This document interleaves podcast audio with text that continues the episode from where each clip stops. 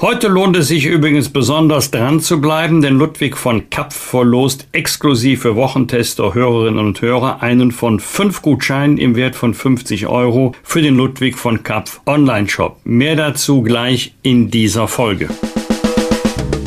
Was war? Was wird? Bosbach und Rach. Die Wochentester. Das Interview. Powered bei Redaktionsnetzwerk Deutschland und Kölner Stadtanzeiger. Und hier sind die Wochentester. Wolfgang Bosbach und Christian Rach. Hallo und herzlich willkommen. Uli Georges hier aus Berlin. Hallo auch von Wolfgang Bosbach aus Bergisch Gladbach. Sie hören eine Interviewfolge der Wochentester mit dem CDU-Politiker Jens Spahn. Wie er die Höhen und Tiefen seiner Amtszeit als Bundesgesundheitsminister erlebt hat und ob er in diesem Winter eine Spaltung der Gesellschaft befürchtet, erfahren Sie gleich in dieser Folge. Wir bedanken uns bei unserem Werbepartner Emma für die freundliche Unterstützung. Emma steht für Matratzen, Kissen, Topper und Betten für ihren besten Schlaf. Mit der Matratze Emma One Federkern hat Emma den Testsieger der Stiftung Warentest aus Heft 1021 im Angebot. Diese wurde in der Größe 140 mal 200 cm getestet und mit Note 1,8 bewertet. Sie ist produktgleich mit der getesteten Emma Dynamic. Wer häufig unterwegs ist und in Hotels übernachtet, der weiß, wie wichtig erholsamer Schlaf ist, um fit in den Tag zu starten. Und der hat auch oft erlebt, wie schnell ein zu hartes Kissen oder eine schlechte Matratze den guten Schlaf stören können. Das kenne ich natürlich genauso wie du, lieber Wolfgang, denn das richtige Kissen oder eine gute Matratze sind ja unterwegs doch eher Glückssache. Hotelqualität bekommt man leider nicht immer. Umso wichtiger ist für mich zu Hause die besten Produkte für den besten Schlaf zu haben. Unsere Empfehlung, schlafen Sie mit Emma-Produkten doch einmal bis zu 100 Nächte völlig risikofrei Probe. Zum Beispiel auf dem Testsieger Emma One Federkern mit kostenlosem Versand und Abholung und 10 Jahren Garantie auf den Matratzenkern. Die Matratze gibt es für alle gängigen Körper- und Schlaftypen. Bei Emma gibt es aber nicht nur Matratzen, sondern zum Beispiel auch Betten, Topper, Kissen und vieles mehr. Mit dem Code Die Wochentester erhalten Sie 5% Rabatt on top auf alle Angebote unter www.emmamatratze ein Wort.de slash die Wochentester. Ich wiederhole nochmal www.emmamatratze.de slash die Wochentester. Der Rabattcode ist in Deutschland, Österreich und in der Schweiz einlösbar. Sichern Sie sich Ihren besten Schlaf mit den Produkten von Emma, risikofrei bis zu 100 Nächte zur Probe. 5% Rabatt on top erhalten Sie unter www.emmamatratze.de slash die Wochentester. Wir wünschen Ihnen jetzt nur noch guten Schlaf. Heute zu Gast bei den Wochentestern Jens Spahn. Der CDU-Politiker berichtet über die fordernde Zeit als Bundesgesundheitsminister während des Ausbruchs der Pandemie. Im Gespräch mit den Wochentestern schaut er sehr persönlich zurück und nach vorn auf einen Winter der sozialen Spaltung durch Inflation und Energieknappheit. Auch Fehler in seiner Pandemiepolitik räumt er ein. Wir werden einander viel verzeihen müssen. So lautet der Titel des brandneuen Buchs von Jens Spahn, CDU-Politiker, an den sich jeder erinnert.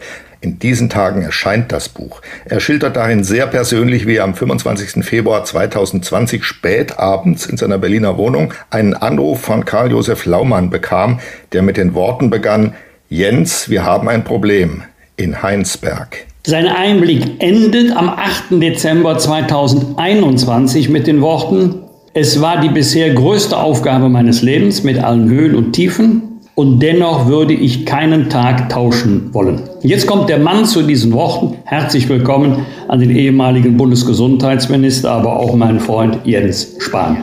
Hallo lieber Wolfgang, hallo Herr Jörges. Wir freuen uns sehr, dass Sie bei uns sind. Und ich möchte gerne mit dem Titel Ihres Buchs beginnen, denn an diesen Satz erinnern sich wahnsinnig viele Menschen. Um da gleich anzuknüpfen, was müssen wir denn Ihnen verzeihen? Also zuerst einmal, und das ist mir wichtig, geht es mir tatsächlich vor allem um die Rolle des und die Einstellung des Verzeihenden, äh, dass wir erbittlich bleiben, dass wir ähm, auch einfach sehen, es passieren Fehler, es sind, glaube ich, im Kleinen, in der Familie, vielleicht auch in mancher Redaktionsstube. Fehler, Fehleinschätzung passiert gerade auch in der Pandemie, aber eben auch politisch. Was mich wirklich beschäftigt, ist die Situation von Familien, von Kindern in dieser Pandemie, in der Folge der Pandemie. Und deswegen war es mir auch wichtig, in dem Buch ausdrücklich zu sagen, da müssen wir, da muss auch ich um Verzeihung bitten. Wir hatten vielleicht gerade diese Gruppen, gerade das, was das mit Kindern macht, ein Achtjähriger hat ein Viertel seines Lebens jetzt in der Pandemie verbracht, ähm, nicht immer ausreichend im Blick. Das finde ich, muss ich jetzt mal spontan sagen, das finde ich sehr honorig. Ähm, wem müssen Sie denn verzeihen? Den Medien? Haben die Ihnen was angetan? Ähm, also erstmal da, wo es auch um Persönliches ging, da habe ich überall auch mein, äh, also auch im, im, persönlichen Umfeld meinen Frieden gemacht, bin mit mir im Reinen, bin aber, wenn Sie so konkret fragen, auch mit den Medien im Reinen. Das waren Zeiten, die nicht immer einfach waren, auch was Kritik gab. In dem Moment, wo es die gibt, empfindet man die, ich die auch nicht immer als fair. Das würde jetzt lügen, wenn ich sagen würde, dass das immer so war, dass ich das Gefühl gehabt hätte. Aber da bin ich irgendwie am Rhein. Auch Medien haben ihre Aufgabe, Journalisten und Journalistinnen haben ihre Aufgabe, auch einer, auch einer kritischen Begleitung, auch des Ausleuchtens von persönlichen Dingen. Auch das äh, habe ich eine Zeit lang sehr intensiv erlebt. Ähm, und auch da, wenn Sie so wollen, wenn im Reinen heißt, verzeihen, äh, dann äh, ist das für mich einfach klar. Also ich bin damit fein. Ich habe da nichts mehr, was für mich aufzuarbeiten ist, auch mit ihm persönlich. Was war das für eine Ahnung, die Sie hatten, als Sie diesen Satz gesagt haben? Der kam sehr früh, nach meiner Erinnerung, in der Pandemie, hat viele Leute erstaunt. Viele Leute haben darüber gerätselt, der ist kommentiert worden, was meint er wohl? Ähm, was für ein Gefühl hat Sie da gepackt, als Sie gesagt haben, da kommt jetzt was nicht kalkulierbares auf mich zu, auf die Öffentlichkeit zu und ich beug dem schon mal vor mit diesem Satz. Was haben Sie da geahnt? Also es war ja nicht vorbeugend und es war auch kein lang geplanter Satz, das beschreibe ich ja auch in dem Buch. Das war tatsächlich sehr früh in der Pandemie. Ich war im Bundestag, erst in der Ausschusssitzung, dann in der Regierungsbefragung. Ähm, und ich hatte so einen Gedanken rund um dieses Verzeihen und was macht das mit der Gesellschaft gerade und wie oft liegen wir alle falsch am Küchentisch, in der Redaktionsstube, der Wissenschaftler oder eben auch die Politik. Ähm, mich zum Beispiel mit Hendrik Wüst, dem heutigen Ministerpräsidenten, langen politischen Weggefährten Freund, äh, regelmäßig mal ausgetauscht in Telefonaten. Und aus diesen Telefonaten war mir diese, diese Frage von Verzeihen, verzeih bereit zu sein, einfach im Kopf.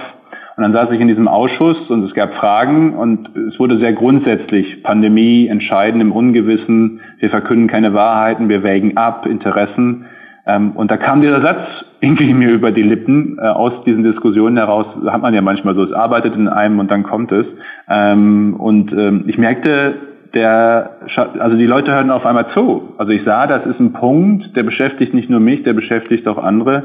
Äh, und in der Regierungsbefragung selbst, wenn man den genauen Wortlaut nimmt, kommt es auch sehr ungelenk erstmal daher in der Formulierung. Also es zeigt einfach, das ist mir jetzt so im Rückblick auch nochmal bewusst geworden, als ich mich an den Tag erinnert habe, es war jetzt nicht irgendwie geplant, weil einige sagten ja, jetzt würde er sich da selbst die Generalabstinenz erteilen. Nee, das ist eher ein Thema, das mich sehr beschäftigt, auch innerlich beschäftigt wie bleiben wir als Gesellschaft auch unter Stress füreinander erbittlich, um dieses schöne alte Wort zu verwenden. Dieser Satz wird Sie, glaube ich, ein lebenslang begleiten, denn der ist so ungewöhnlich. Solche Sätze fallen in der Politik sehr selten. Also Sie merken ja schon, wir polieren ihn, weil wir ihn sehr mögen. So, jetzt Wolfgang, bitte. Jens, losgelöst von jeglichem Vorwurf, ganz grundsätzlich, auch weil wir ja schon bei anderen epochalen Großereignissen dazu geneigt haben, mit der Kenntnis von heute Entscheidungen von früher zu bewerten, zu begutachten.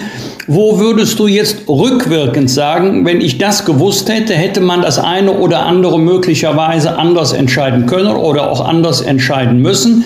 Ich nehme als Stichwort, das mir gerade einfällt, Kinder und Schulen. Also ein ganz konkreter Punkt, wo ich im Rückblick früher hätte äh, agieren können, sollen, müssen wir, äh, ist das Thema Masken kaufen.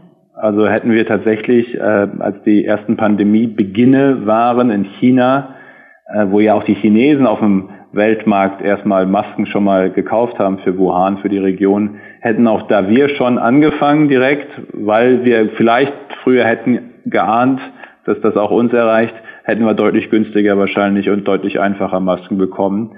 Wenige Wochen später, zwei, drei Wochen später war halt wirklich die Wildwest-Situation da, die ich ja auch im Buch nochmal erinnere. Also das ist ein Punkt, wo ich sage, mit dem Wissen von heute hätte man mit früherem Tun Kosten, aber vor allem auch Mangel vermeiden können. Äh, was die Frage angeht, äh, Kinder, Jugendliche, ähm, was mich halt sehr beschäftigt, ist die Frage von kind, Kita und Schulschließungen.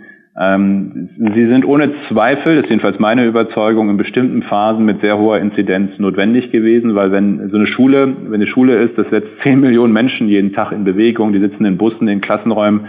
Die Frage, ob das zu jeder Phase, gerade auch in dem ersten Lockdown, das ist eine Frage, die ich auch nochmal beleuchte, in Deutschland pauschal schon so hätte sein müssen, glaube ich, würde man heute anders bewerten. Du sitzt heute auf der anderen Seite in der Opposition. Erklär den Hörerinnen und Hörern doch bitte mal den Unterschied. Was in, unterscheidet das Krisenmanagement in Talkshows vom echten Management im Ministerium? Also das tatsächliche Management ist ähm, gerade in der Krise, und das gilt, glaube ich, für diese genauso wie für die vorherige und äh, überhaupt immer von Entscheidungssituationen, ist ja vor allem ganz viel Abstimmen viele, viele Abstimmungsrunden mit den Gesundheitsministern der Länder, innerhalb des Ministeriums, mit den Fachleuten, mit dem Robert-Koch-Institut abstimmen, entscheiden, äh, äh, Wissen, das wir sammeln, zu Entscheidungen verdichten und zusammenführen. Also gerade äh, in dem, im ersten Jahr habe ich über viele Wochen eigentlich von früh morgens bis sehr spät abends nur im Ministerium äh, gehockt, Videokonferenzen gemacht, Rücksprachen gehalten und vor allem eben viel abgestimmt. Im föderalen Staat, das wird, glaube ich, manchmal tatsächlich unterschätzt, äh, wenn man möchte, dass wir auch beieinander bleiben in der Sache und auch kommunikativ, denn das schafft ja Akzeptanz, wenn da nicht Hühnerhaufen ist, sondern wenn die Regierenden im Bund und Land gemeinsam agieren, dann braucht das unheimlich viel Abstimmung, unheimlich viele Gespräche und Telefonate, äh, eben auch auf der politischen Führungsebene. Äh, und das ist der Unterschied auch zu einer Talkshow zum Beispiel, äh, das ist nicht abstimmen, das ist dann bestenfalls erklären. Ähm, aber, aber dieser andere Teil, äh, der ist, findet dann eben drumherum statt. Und der ist, der ist Diese, sehr, sehr wichtig. Diese Frage können wir natürlich nicht diskutieren, ohne einen Namen einzuwerfen. Das ist nämlich Karl Lauterbach, der ja ständig in Talkshows sitzt. Kommunikation der Politik geht nicht ohne, glaube ich, aber der hat es nun wirklich reichlich getrieben. Und er wusste es in den Talkshows fast immer besser als Sie. Was denken Sie über ihn, wenn Sie ihn heute in Amt und Würden erleben? Mir begegnen viele Menschen, die auf die eine oder andere Weise unterschiedlich formuliert, ich sage es immer sehr salopp und bitte mir das nicht übel zu nehmen, die die Meinung vertreten, der Mann hat einen Sprung in der Schüssel? Also ich kenne Karl Lauterbach, äh, Herr Jörges, seit jetzt 20 Jahren. Wir sind sehr unterschiedliche Typen, das kann man ohne Zweifel sagen. Äh, wir haben aber in den letzten gerade zehn Jahren auch von den Koalitionsverhandlungen 2013 äh, bis eben zur Amtsübergabe äh, schon auch gut zusammengearbeitet. Und ich konnte mich immer verlassen, wenn wir einen Kompromiss gefunden haben, wenn wir was aufgelöst haben in der Pandemie, wenn wir miteinander telefoniert hatten. Das war verlässlich, das war vertraulich. Daraus konnte man was machen. Ähm, und ansonsten wünsche ich ihm, wir sind noch in der Pandemie, wenn auch in der Endphase dieser Pandemie, äh, einfach alles Gute und ein glückliches Händchen. Das ist das Beste, äh, was Deutschland passieren kann. Ähm, wir haben, das beschreibe ich in dem Buch ja auch, auch so eine Art Gentleman Agreement, das glaube ich auch hilft. Wir reden nicht übereinander, weder im Vorder- noch im Hintergrund.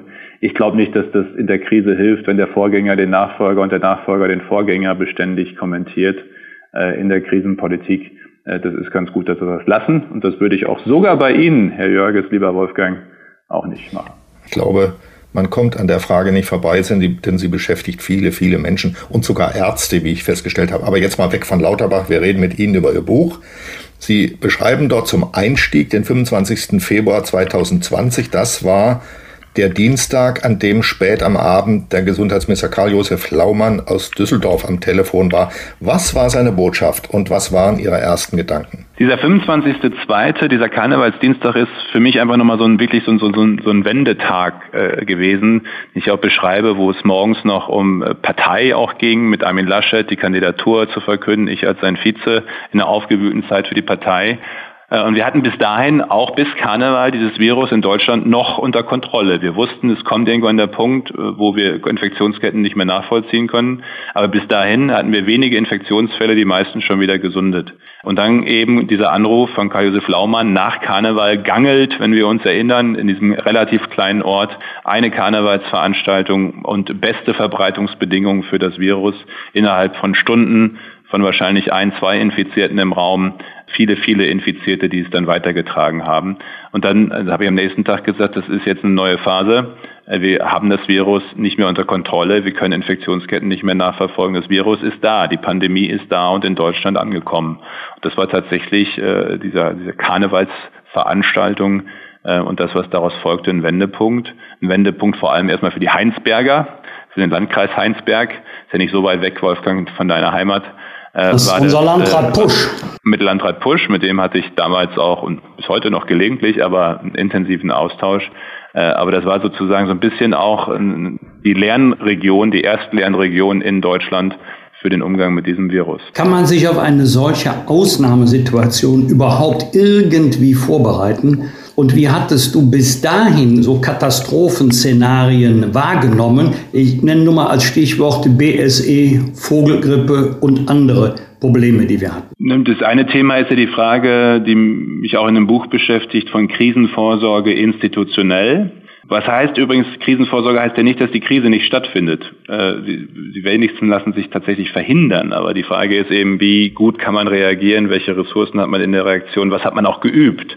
Da müssen wir einfach feststellen, ähm, wir haben zu wenig geübt. Pandemieübungen gab es zwar auf dem Papier, aber auch, auch Kommunikation zwischen Behörden zum Beispiel im föderalen Miteinander. Das, was man im Katastrophenschutz regelmäßig macht, was wir im Verteidigungsfall wieder häufiger machen werden müssen, das Üben für denselbigen, braucht trotzdem auch da das Bevorraten. Äh, ich glaube, wenn wir jetzt einfach 20 Jahre keine Pandemie mehr haben und keinen Ausbruch von irgendwas, wird in 18, 20 Jahren irgendjemand sagen, warum bevorraten wir eigentlich noch Masken und bezahlen dafür jedes Jahr sozusagen eine Gebühr. Äh, umso weiter das zurückliegt, so mehr stellt sich ja dann immer die Frage, warum machen wir diese Vorsorge eigentlich? Das wird dann Kraft kosten, äh, das eben auch weiter aufrecht zu erhalten ähm, und, und entsprechende Ressourcen und Behörden eben auch vorzuhalten. Nicht nur für die Pandemie, sondern wie gesagt, gerade jetzt erleben wir ja in der Energie, im Verteidigungsbereich, auch dort müssen wir wieder stärker dauerhaft institutionell Krisenreaktionsstrukturen haben, Bevorratungen haben, Übungen haben. Das äh, scheint mir eine sehr wichtige Lehre zu sein. Ähm, das Ministerium an sich, auch jetzt mal für mich als Gesundheitsminister, ein Innenminister, ein Verteidigungsminister, ein Außenminister, ein Kanzler, die wissen, dass sie 24 Stunden ihr Handy anhaben müssen, weil jederzeit was passieren kann, wo auch eine Entscheidung nötig sein kann. Ein Gesundheitsminister im Bund in normalen Zeiten macht Gesetzgebung. Und Gesetzgebung ist nie was, wo man nachts um drei eine Entscheidung treffen muss ähm, zumindest in seltensten Fällen. Ähm, und das war schon ein völlig anderer Modus, in den dann auch ich, aber auch vor allem dieses Ministerium natürlich kommen musste. Ein Haus, das vorher nur Gesetzgebung gemacht hat, muss auf einmal mit Pharmaherstellern verhandeln, äh, Masken besorgen, äh, äh, Lagezentren einrichten, Krisenstab.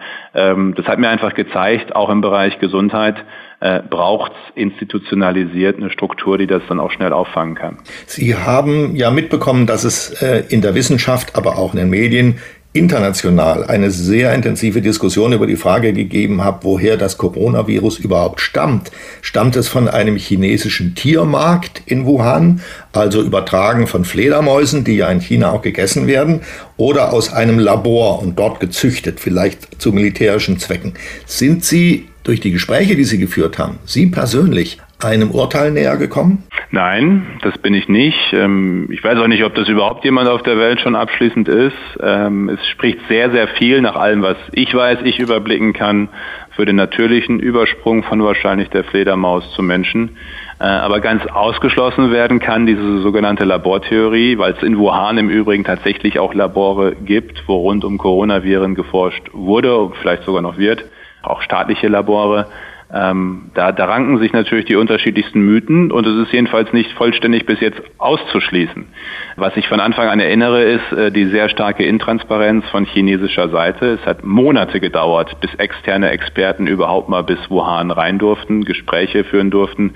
Alles, was wir auch wussten, wirklich wussten über den Verlauf des Virus, was macht das im menschlichen Körper, welche Eigenschaften hat es, wussten wir ja in Deutschland, in Europa eigentlich selbst erarbeiten, weil von chinesischer Seite überschaubare Transparenz da war.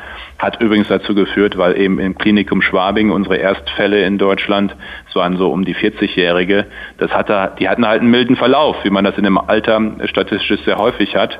Ähm, deswegen haben wir erst relativ zeitversetzt gemerkt, was das Virus bei 60, 70, 80-Jährigen anrichten kann. Also auch da sieht man eben durch die bis heute, aber auch schon damals nicht gegebene Transparenz der chinesischen Seite ist viel Aufklärung, viel Information nicht so schnell da gewesen oder im Falle des Ursprungs bis heute nicht da. Das ist auch eine Zeitenwende im Verhältnis zu China gewesen, oder? Denn wir sind seither viel nachdenklicher, um nicht zu sagen misstrauischer China gegenüber ähm, und erkennen die Großmachtambitionen Chinas und die Methoden, mit denen die chinesische Wirtschaft auch in Europa und anderswo arbeitet, um Einfluss zu gewinnen.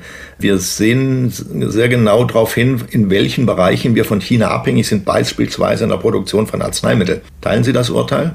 Absolut. Das ist ja auch ein Thema, äh, das mich äh, auch in dem Buch, aber auch darüber hinaus jetzt auch in neuer Aufgabe in der Wirtschaftspolitik beschäftigt. Äh, diese starke Abhängigkeit von China, die wir in der Pandemie ja nicht nur bei den Schutzmasken erlebt haben, da haben wir es ja konkret auch erlebt.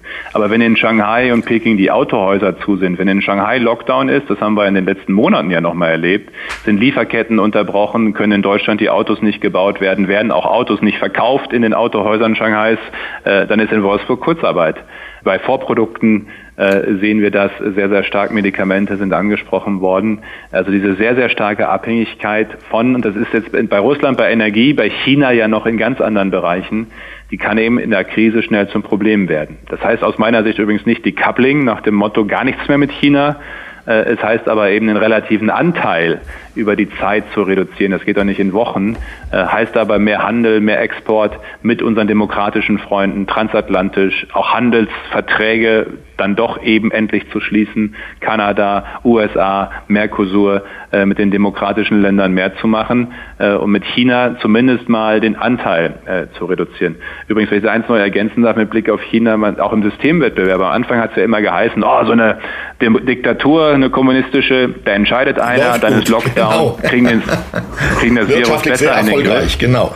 Ja. Äh, und jetzt sehen wir eben on, äh, auf längere Sicht, äh, äh, eine kommunistische Partei muss halt immer Recht haben, sonst ist ihre Legitimität in Frage gestellt. Und jetzt finden die den Ausgang aus ihrer Zero-Non-Covid-Politik nicht. Äh, deswegen sind sie ja auch noch in Lockdowns. Der kommunistische Impfstoff muss halt besser sein als der westliche. Was anderes kann die Propaganda nicht erlauben. Äh, dadurch wenden sie nicht BioNTech oder Moderna an, sondern den chinesisch entwickelten, der halt geringere Immunität liefert.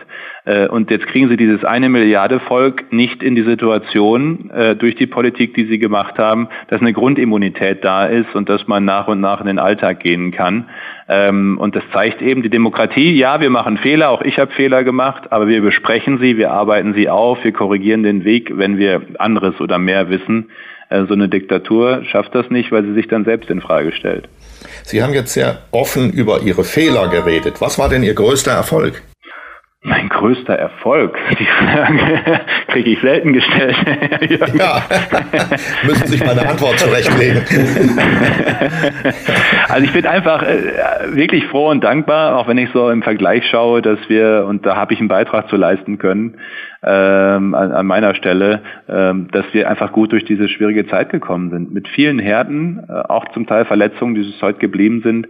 Aber wenn man einen Strich drunter macht, ist Deutschland, sind die Deutschen äh, vergleichsweise gut durch diese Zeit gekommen. Und da habe ich einen Beitrag leisten können äh, in den intensivsten, forderndsten Jahren meines Lebens.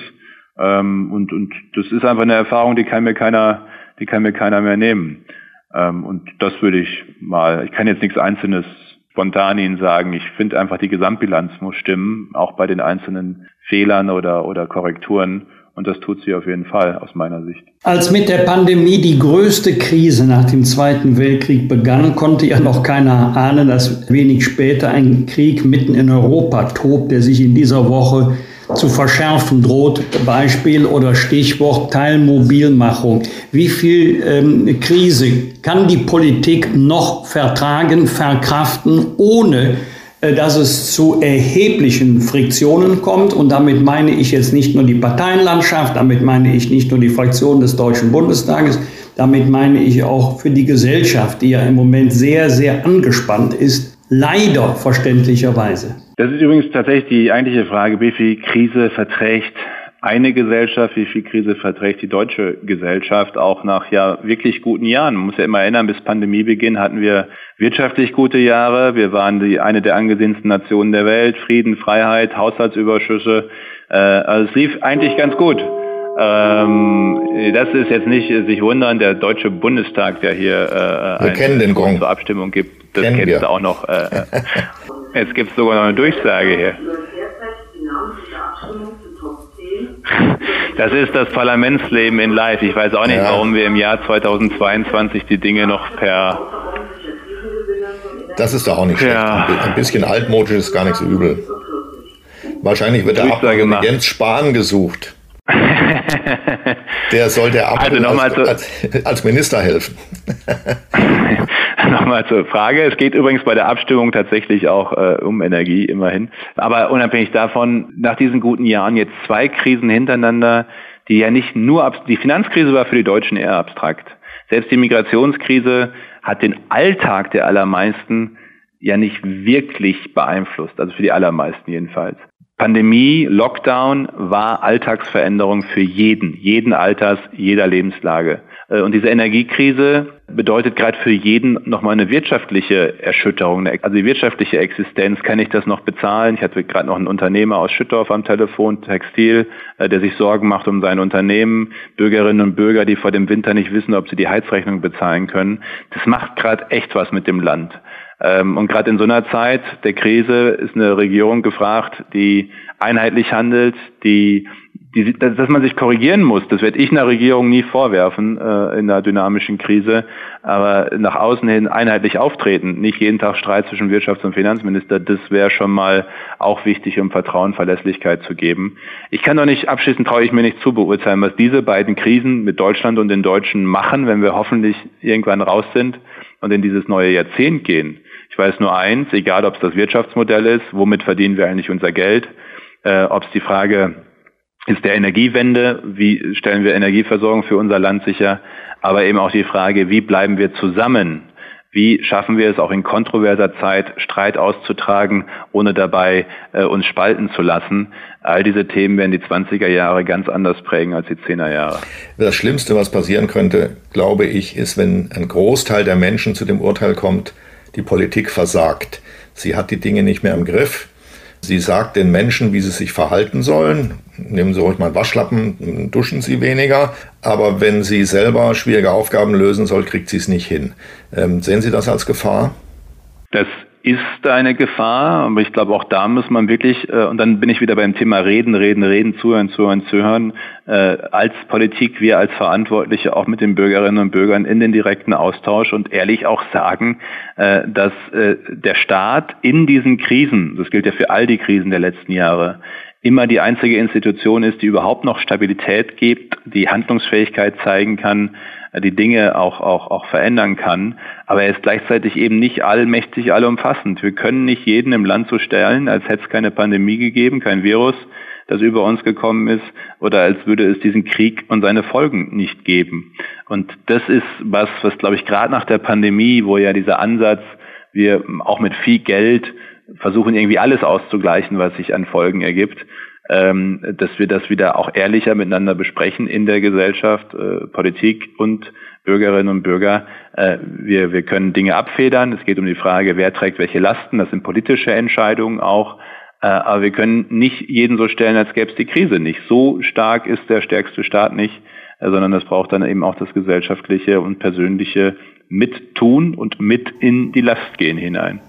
Stichwort Gasumlage. Sie war ja im Grunde von Anfang an umstritten, weil man ja, wie ich finde, zu Recht verhindern wollte, dass in den Genuss des Geldes auch Unternehmen kommen, die prächtige Gewinne machen. Da spielt ja die Gleichbehandlung der Unternehmen eine Rolle. Und jetzt kommt die Verstaatlichung von Uniper. Ist damit nicht sozusagen die Geschäftsgrundlage der Gasumlage entfallen? Absolut. Also da wir, wir stützen grundsätzlich den Kurs der Regierung. Äh, wir haben in der Pandemie die Lufthansa äh, verstaatlicht, in der Finanzkrise Commerzbank, andere Bankenbeteiligung gehabt. Äh, Uniper, auch andere Gasversorger zu stabilisieren, zu stützen, ist richtig, ähm, weil sonst die Gasversorgung in Deutschland zusammenbricht. Das wäre fatal. Die Frage ist wie. Äh, und jetzt äh, gibt es eine Staatsbeteiligung, die ich durchaus nachvollziehbar finde angesichts der Milliardensummen, mit denen äh, die deutschen Steuerzahlerinnen und Steuerzahler über den Bund eben äh, auch für Uniper bisher ins Risiko gegangen sind. Geht ja darum, die Differenz zwischen günstigem russischen Gas, das nicht mehr kommt, und den jetzigen Marktpreisen auszugleichen. Äh, aber dann kann keine Gasumlage noch parallel kommen. Also eine Umlage für ein Staatsunternehmen ist quasi eine Steuer. Und das sind ja genau die äh, finanzverfassungsrechtlichen Zweifel, wie der Wirtschaftsminister es nennt, die er da äh, äh, selbst ausspricht. Also auf dieser Gasumlage liegt halt von Anfang an kein Segen. Handwerkliche Fehler, Mehrwertsteuer, wer profitiert eigentlich davon? Die Bürger kriegen gerade Bescheide. Jeder der Zuhörerinnen und Zuhörer, der Gaskunde ist, kriegt gerade nach und nach einen Brief nach Hause, in dem drin steht, sie müssen zahlen ab dem 1.10. Das ist ja beschlossen. Und gleichzeitig ist nicht klar, äh, wer profitiert davon, wer zahlt sonst noch alles mit, bleibt die Umlage überhaupt nach der Verstaatlichung? Und ich finde, das ist eben das, was ich meinte vorhin mit Verunsicherung. Gerade bei so einem Thema, wir bewegen hier immerhin 35 Milliarden Euro fast, wie dieser Gasumlage, 40, äh, 50 Euro für den Durchschnittshaushalt jeden Monat, muss Klarheit und Nachvollziehbarkeit her und nicht das Chaos und hin und her noch Tage, erster Zehnter tritt in Kraft äh, vor Inkrafttreten. Äh, das, das schafft sozialen Unfrieden. Und das ist der Punkt, wo dann auch eine Opposition, die in der Krise ja Verantwortung übernehmen will. Wir wollen ja nicht irgendwie schrill Unordnung schaffen. Wir sind die CDU-CSU, wir wollen schon auch verantwortungsvoll in der Krise äh, handeln. Aber in so einer Lage muss man dann halt auch schon sagen, wenn was Murks ist. Reden wir mal über die Medien und was die mit der Politik machen in Krisen. Ähm, Sie beschreiben in Ihrem Buch das tägliche Feedback des Teams, Ihres Teams, um die Stimmung im Volk zu spiegeln. Also was bedeutet es, wenn die Bildschlagzeile lautet, kippt die Corona-Stimmung? Oder wenn es im Spiegel heißt, es reicht, Herr Spahn. Sie sind einmal zusammengebrochen, körperlich zusammengebrochen. Sind Sie von solchen Schlagzeilen in den Kollaps getrieben worden? Und wie hoch sehen Sie den Anteil der Medien an der Entwicklung, die als Krisentreiber, will ich mal klar sagen, als Krisentreiber, der jede Sorge zur Hysterie steigert? Also zuerst einmal bin ich der Überzeugung, müssen auch Medien, auch Journalistinnen und Journalisten, wie wir alle, glaube ich, mit Blick auf die letzten zwei, drei Jahre einfach auch was aufarbeiten miteinander und füreinander auch gerade in der Krise, jetzt meine ich gar nicht mehr nur im Umgang, darum geht es gar nicht irgendwie mit einzelnen Politikern, sondern tatsächlich, wie weit welche Berichterstattung äh, auch Krisen äh, oder, oder eine sehr einfache, äh, eindimensionale Darstellung dann eben auch krisenverunsicherungsverstärkend äh, sein kann, jedenfalls. Äh, und wo, wo, das erleben wir gerade beim Thema Energie und zum Teil beim Thema Krieg, zwei Stunden von hier, von Berlin in, äh, in der Ukraine, äh, wo die Schlagzeile äh, natürlich wahnsinnig viel auslösen kann, wo man aber dann, wenn man den Text zur Schlagzeile liest, äh, die Schlagzeile nicht unbedingt vom Inhalt gedeckt ist. Also es ging halt um die Klickzahlen. Das ist ja das, was gerade auch treibt. Und ich finde schon, dass gerade in diesen Krisen und in der Frage, wie wird das eigentlich vermittelt, wir in der Politik was aufzuarbeiten haben, auch unsere Fehler und was so zu verzeihen ist. Aber ich finde es gut und das nehme ich in Teilen noch wahr, wenn eben auch Medien das machen. Was das Persönliche angeht, das, ähm, was ich auch im Buch beschreibe, ähm, das, das war halt ein, ein so ein Tag, wo man, wo auf einmal die Spannung so ein bisschen wich, weil ja auf einmal unerwartet in Berlin hier ein Feiertag war, im Rest Deutschlands nicht, der 8. März, Weltfrauentag. Ähm, und wo dann alles zusammenkam. Das ging ja um die Impfstoffe, äh, das nicht schnell genug voranging in der, in der, in der Wahrnehmung und da auch äh, viele noch priorisiert werden mussten. Äh, die Tests, die eine Woche zu spät kostenlos begonnen haben. Ähm, insgesamt in der Koalition, auch vor den Landtagswahlen in Baden-Württemberg und Rheinland-Pfalz, eine sehr raue Stimmung.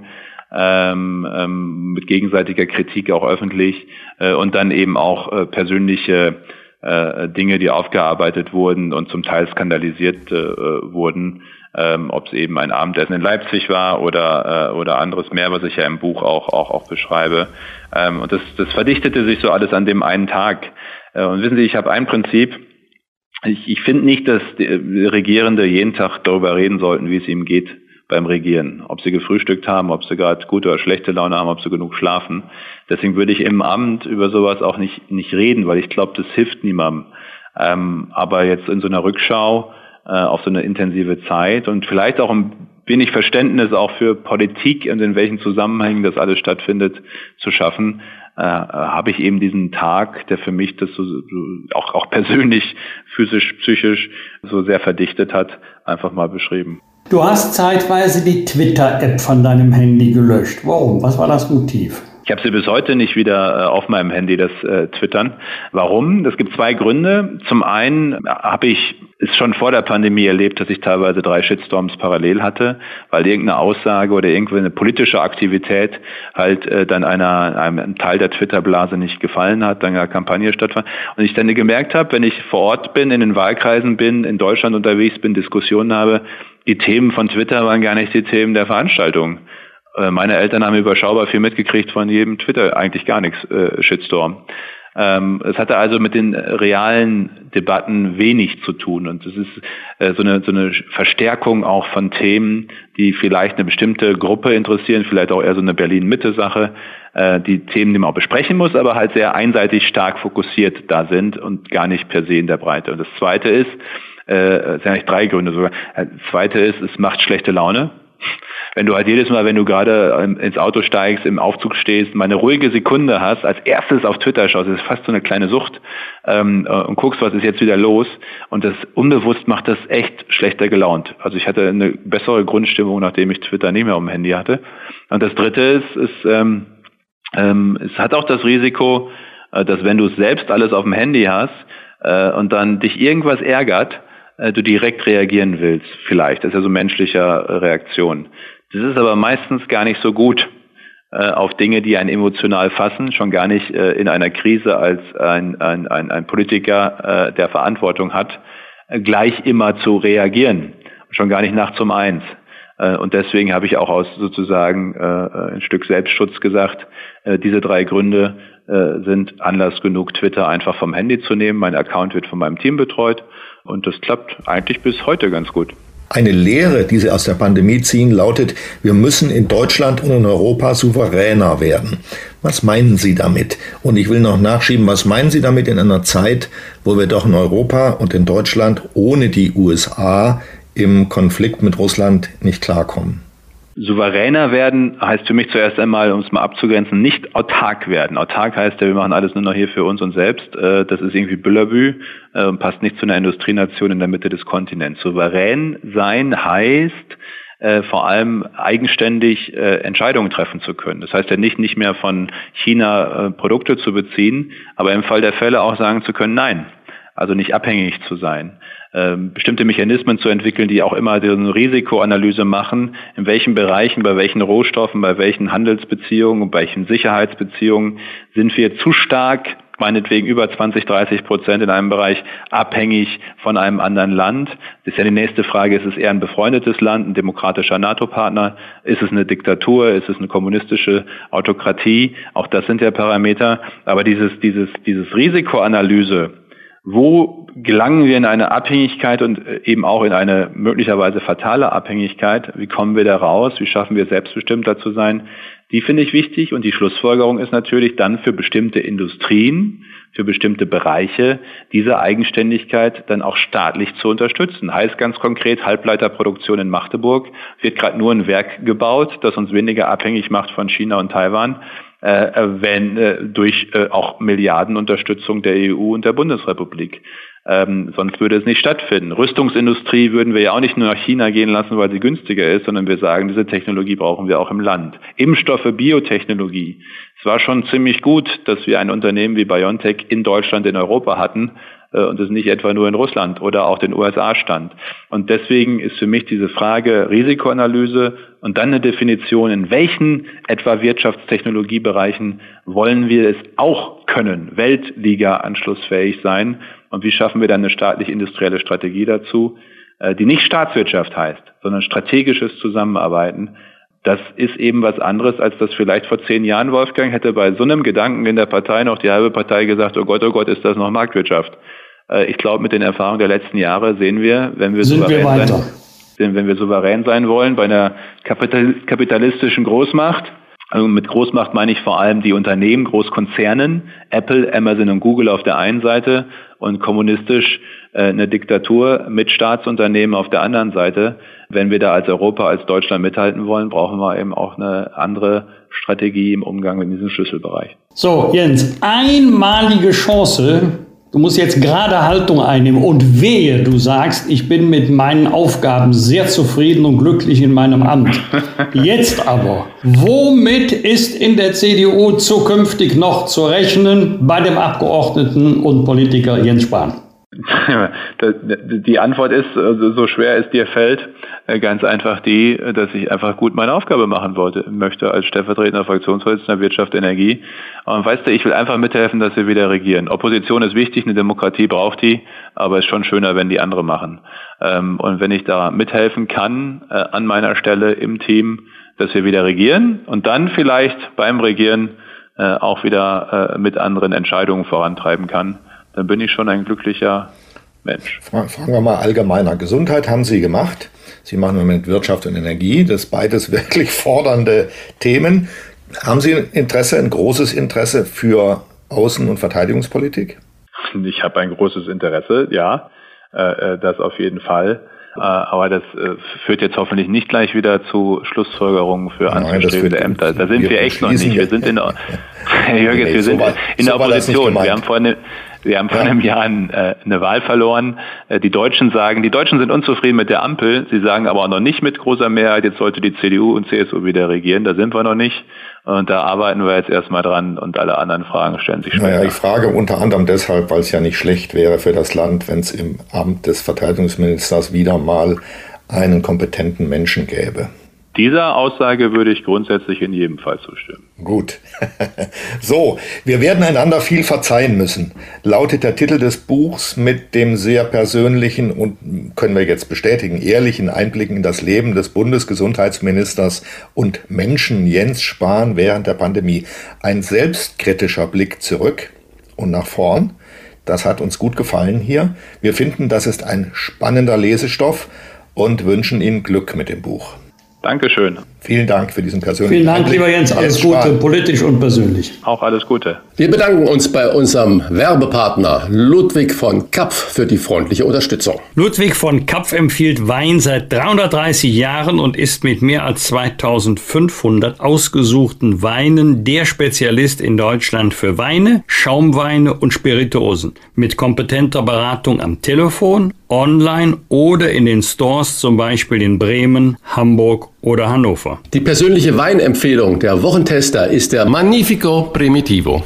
Das ist gerade der Wein. Ich habe ihn gemeinsam mit meiner Frau probiert und kam zu dem Urteil, der schmeckt ja richtig gut. Das ist zwar ein süditalienischer Wein mit richtig fettem Inhalt, aber der Alkohol ist schön eingebunden. Man kann ihn wunderbar auf der Terrasse trinken zu einem herrlichen italienischen Essen oder auch was geschmorten. Mein Tipp, Trinken Sie diesen Rotwein nicht zu warm, sondern leicht temperiert, zum Beispiel mit 16 Grad. Ich wäre eher für 17 Grad, aber 16 Grad scheint mir eine gute Empfehlung zu sein. Wolfgang, du hast den Magnifico Primitivo auch getrunken. Dein Urteil? Also nicht nur probiert, wie man das so landläufig tut, einmal auf der Zunge zergehen lassen, sondern er hat mir, das ist wahrscheinlich jetzt kein fachmännischer Ausdruck, wie du ihn benutzen würdest, Christian, er hat mir richtig gut geschmeckt. Für mich verlängert er auch etwas den Sommer, wenn jetzt der Herbst kommt. Und als ehemaliger Supermarktleiter finde ich auch, dass der Wein ein hervorragendes Preis-Leistungs-Verhältnis hat. Eine kleine Herkunftskunde. Der Magnifico Primitivo wird aus edelsten Trauben hergestellt, die im äußersten Südosten Italiens wachsen, am Hacken des italienischen Stiefels. Dort liegt die Halbinsel Salento. Immer noch ein Geheimtipp für guten Wein. Wenn nun auch Sie sagen, diesen Geheimtipp muss ich unbedingt probieren, dann bestellen Sie doch bei Ludwig von Kapf sechs Flaschen des 2021er Magnifico Primitivo zum Preise von nur 39,90 Euro. Sie sparen mit dem Wochentester-Angebot die Hälfte des normalen Preises und erhalten noch ein Zweier-Set passender Gläser von Zwiesel im Wert von 23,90 Euro kostenlos dazu. Bestellen können Sie ganz einfach im Internet auf lvk.de slash Wochentester. LVK kleingeschrieben steht für Ludwig von Kapf. Es ist kein Gutscheincode notwendig. Hier noch einmal die Internetadresse für Ihr Sechserpaket Magnifico Primitivo inklusive Gläsern lvk.de slash Wochentester. Und wir sagen einfach zum Wohle. Bosbach und Rach, die Wochentester. Deutschlands Politik-Personality-Podcast können Sie auf vielen Wegen hören. Im Internet unter diewochentester.de und überall, wo es Podcasts gibt. Über Smart Speaker wie Alexa. Sagen Sie dazu einfach Alexa, spiele die aktuelle Folge des Podcasts Bosbach und Rach, die Wochentester. Das funktioniert auch mit der Radio-App TuneIn und über Apple Podcasts, Spotify, Amazon Music, Podimo, Audio Now und viele andere Podcast-Apps. Im Auto können Sie uns darüber auch mit Apple CarPlay und Android Auto hören. Und selbstverständlich hören Sie die Wochentester auch über die Nachrichten-App des RND. Kostenlos erhältlich in jedem App Store. Bosbach und Rach, die Wochentester. Jeden Freitag ab 7 Uhr. Wir freuen uns auf Sie.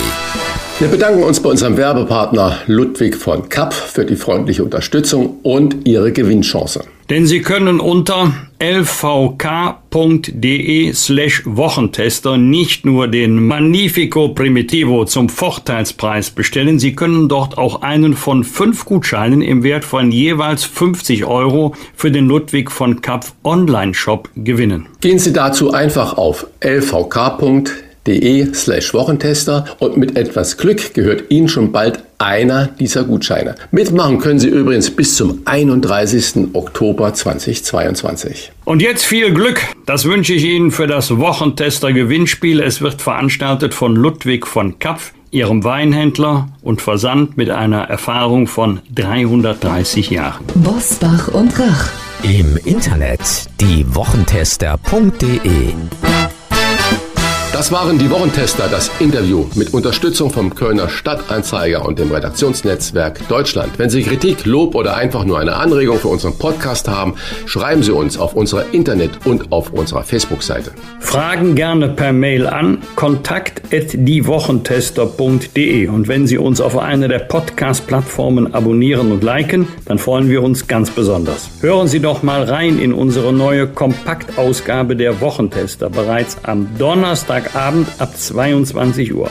Die neue reguläre Folge hören Sie dann am Freitag ab 7 Uhr. Danke für Ihre Zeit. Was war? Was wird? Wolfgang Bosbach und Christian Rach sind die Wochentester. Ein Maßgenau Podcast. Powered bei Redaktionsnetzwerk Deutschland und Kölner Stadtanzeiger.